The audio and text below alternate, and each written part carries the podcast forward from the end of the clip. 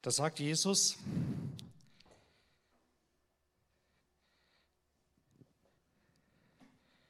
Himmel und Erde werden vergehen, aber meine Worte vergehen nie.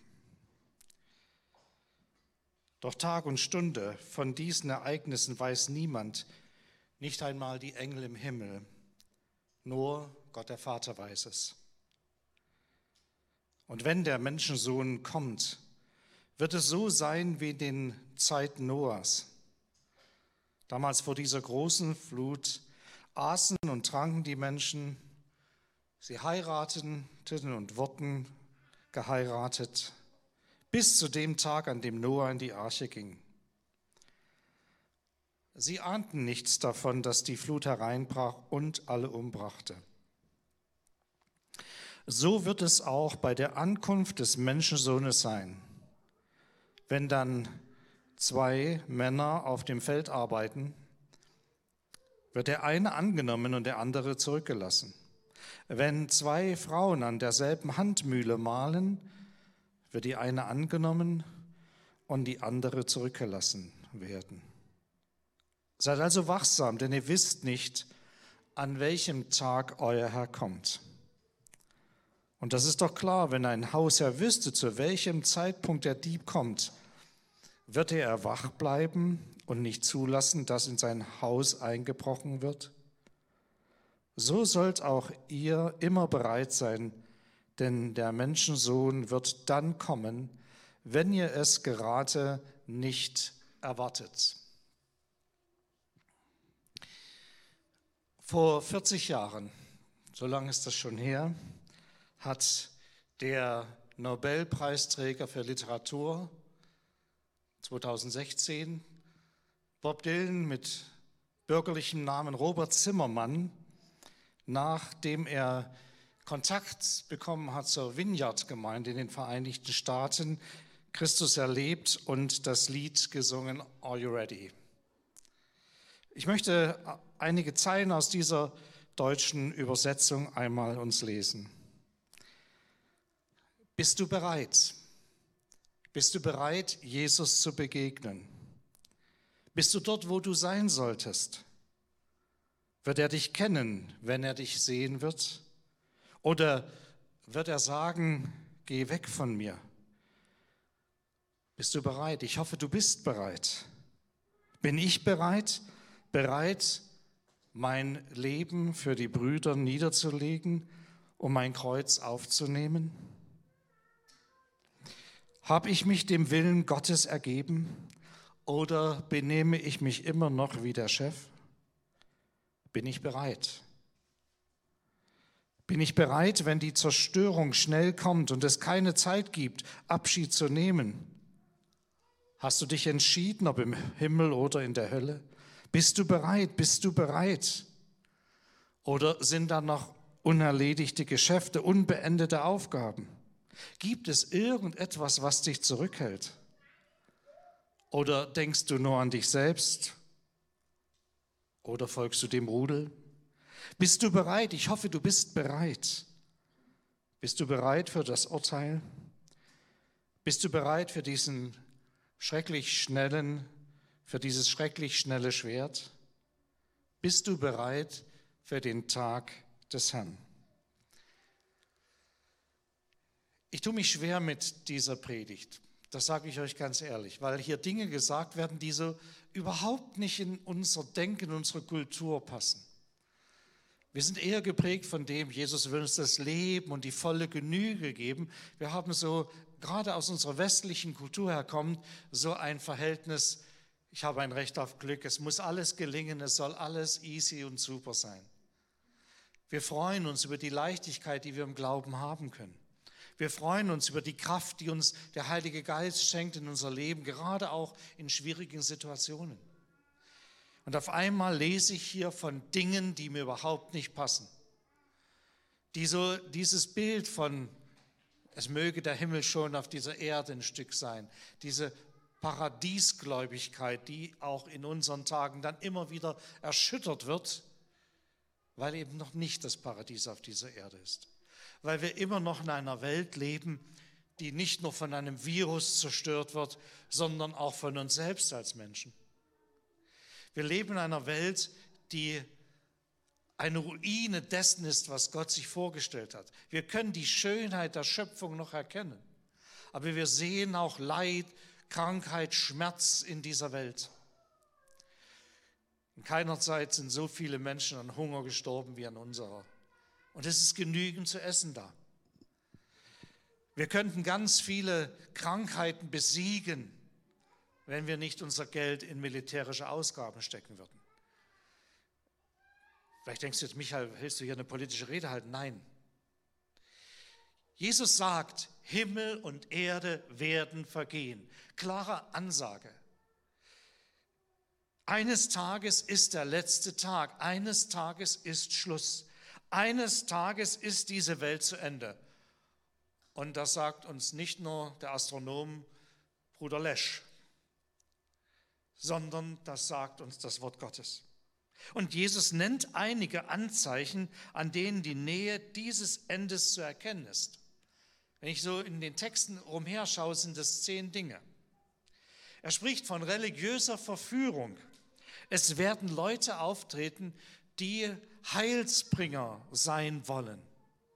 Wenn ihr auf mich hört, dann, dann seid ihr gerettet. Religiöse Verführung.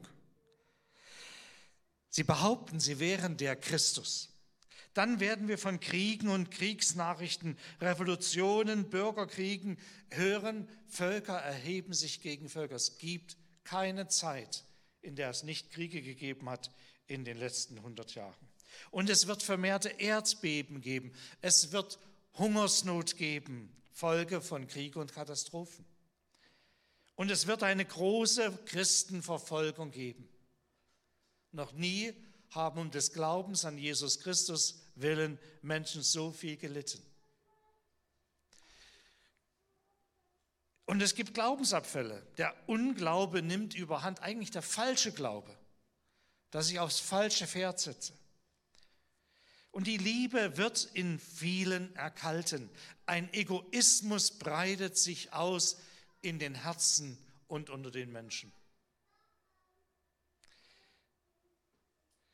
Achtens, und da wird etwas Positives deutlich, es wird eine weltweite Verkündigung des Evangeliums geben. Dass Gott uns liebt, dass er nicht gegen uns ist, dass er das Gute für uns wirklich möchte. Und Israel, das Volk, nicht der Staat, wird Christus erkennen. Kosmische Erscheinungen werden die Menschen ängsten. Lukas 21. Es werden Zeichen geschehen an Sonne, Moden, Sternen auf Erden, wird den Leuten bange sein. Die Menschen werden verschmachten vor Furcht und vor Warten der Dinge, die da kommen sollen über die ganze Erde. Und dann werden sie sehen, des Menschensohn kommen in einer Wolke mit großer Kraft und Herrlichkeit. Himmel und Erde werden vergehen. Also, das ist deutlich. Das müssen wir uns nicht einreden, sondern das ist eine Aussage, die wir an vielen Stellen im Neuen Testament wiederfinden. Wir sind auf Endlichkeit in dieser Welt programmiert. Das Zweite ist, Jesus sagt, ich komme wieder.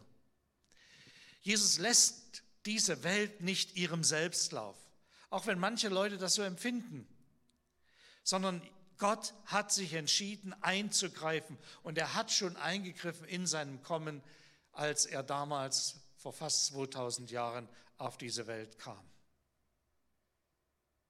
und starb und die Welt befreite, den Lauf dieser Welt beendete. Und er wird es am Ende durchsetzen.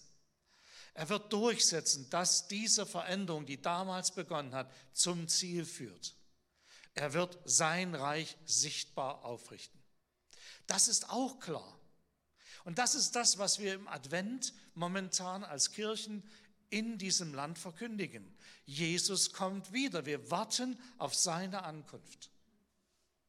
Und er wird das Leid beseitigen. Und er wird den Schmerz beenden. Und er wird die Krankheit beenden. Es wird durchbrechen, das, was Gott sich vorgestellt hat, wie wir als Menschen leben sollen. Und das ist nicht eine Traumfantasie.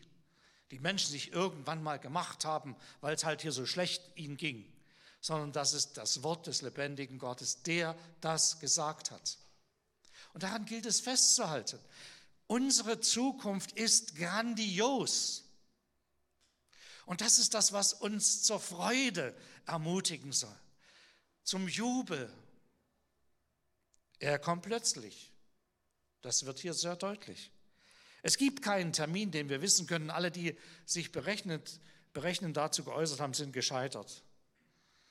Schon zur Zeit Luthers, der Michael Stiefel, der hat einen Algorithmus erfunden, diese komischen Rechnungssachen, wovon ich nichts verstehe. Ja? Und der hat also auch eine Rechnung gemacht und Luther hat ihn einen Narr genannt. Dann haben die Leute alles auf den Dachboden, weil so wieder Wasser kommen. Und dann kam das Wasser nicht. Naja, und der stand doof da, der Pfarrer, Michael Stiefel. Und er kommt sichtbar. Das kann man auch erkennen. Es wird nicht irgend so eine Geschichte sein wie damals in Bethlehem, wo die Armen und die Reichen ihn besucht haben und der König Herodes Angst gekriegt hat, sondern er wird für alle sichtbar sein. Es wird eine Dimension haben, die, die das übersteigt, was wir uns vorstellen können. Und du kannst der Sache auch nicht ausweichen. Weder durch den Tod oder indem du dich versteckst. Du musst dieser, dieser Sache ins Auge sehen und sagen, ja, das wird passieren. Er wird sichtbar wiederkommen. Und er kommt zum Gericht. Oh, das ist auch nicht so eine gute Botschaft. Das hören wir auch nicht so gerne. Jesus kommt, um Gerechtigkeit wiederherzustellen. Unrecht beim Namen zu nennen und Unrecht auch zurecht werden zu lassen. Das, das erschreckt einen, wenn man sich überlegt, dass ich für jedes unnütze Wort Rechenschaft ablegen muss. Dass ich für mein Verhalten, was ich habe, Rechenschaft ablegen muss. Dass Gott mich fragen wird, wie habe ich gelebt? Wie habe ich gelebt, nachdem er mir meine Schuld vergeben hat, nachdem ich diesen Neuanfang wagen durfte, nachdem ich Christ geworden bin? Und da ist Matthäus 25, das müsst ihr unbedingt zu Hause lesen. Der Text ist heiß. Da sagt er, was ihr einem dieser meiner geringsten Brüder getan habt, das habt ihr mir getan. Was er nicht getan hat, habt ihr mir auch nicht getan. Nun hören das Leute ganz unterschiedlich. Die einen hören das, naja, und die anderen, oh, ich. Ja, die so immer so ein sensibles Gewissen haben, die hören das immer übersensibel. Er ermutigt uns, an unserem Verhalten zu unseren Geschwistern, Schwestern und Brüdern deutlich werden zu lassen, dass die Liebe Christi in uns wohnt, die durch den Heiligen Geist in uns ausgegossen ist. Lass sie raus. Daran wird die Welt erkennen, dass ihr meine Jünger seid, wenn ihr Liebe habt untereinander.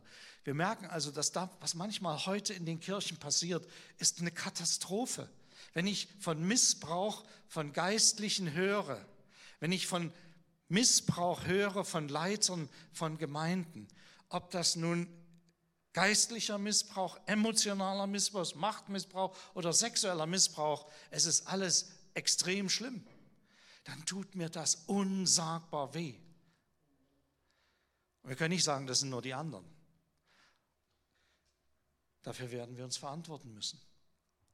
Wie wir miteinander umgegangen sind. Und ich habe manchmal den Eindruck, manche Christen sind sich dessen gar nicht bewusst.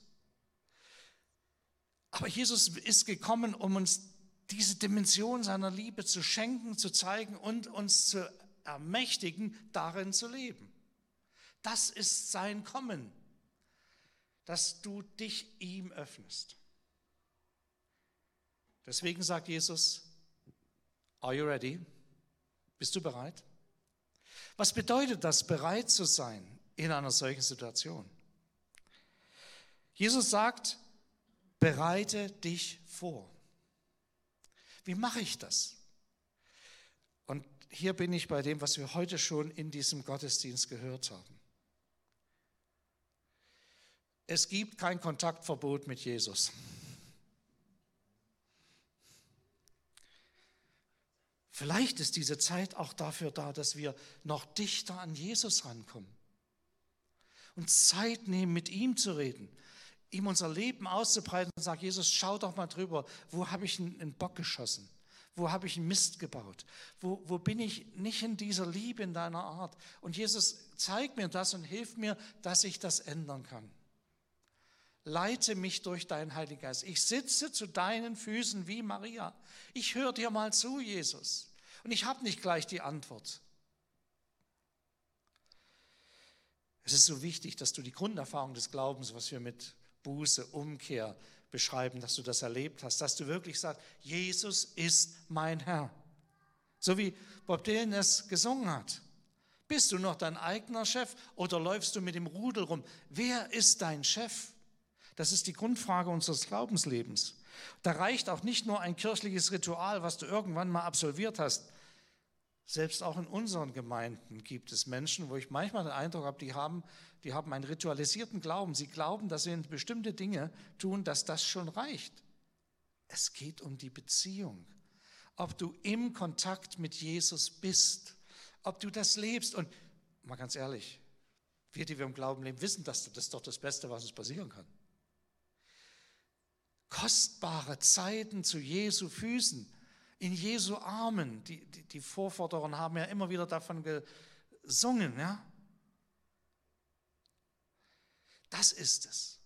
Und dann ein Leben, wo ich wirklich das umsetzen will. Es reicht nicht nur im Glauben anzufangen, sondern dieser Glaube muss sich auch fortsetzen in einer geistlichen Entwicklung. Ich bin 35 Jahre Pastor. Das ist das, woran ich am meisten leide, dass ich teilweise an mir selbst auch wahrnehme, dass ich schon viel weiter sein müsste, als ich, als ich entdecke. Und dass ich auch bei anderen älteren Christen häufig merke, manche sind in den Kinderschuhen stecken geblieben. Und das hat was zu tun damit, dass wir nicht zu den Füßen Jesu gesessen haben. Danke, Thomas, nochmal für diesen Impuls. Das ist ganz wichtig, dass wir diesen Kontakt gesucht haben. All das, was wir geben und was wir leisten, das ist gut und schön, aber das ist nicht der Kern. Du kannst deine Kirchensteuer, deinen Gemeindebeitrag, deine Kollekte vergessen. Das ist reine Geldverschwendung, wenn du es nicht tust, weil du Jesus ehren willst, weil du näher an ihn rankommen willst, weil es dir etwas wert ist, mit Jesus zu leben. Und auch das ganze Bibellesen, Beten und Rennen ins Plus Gemeindezentrum ist für die Katz, wenn es nicht von der Tiefe der Liebe zu Jesus und zu den Brüdern geprägt ist. Lebe nicht wie ein Hund.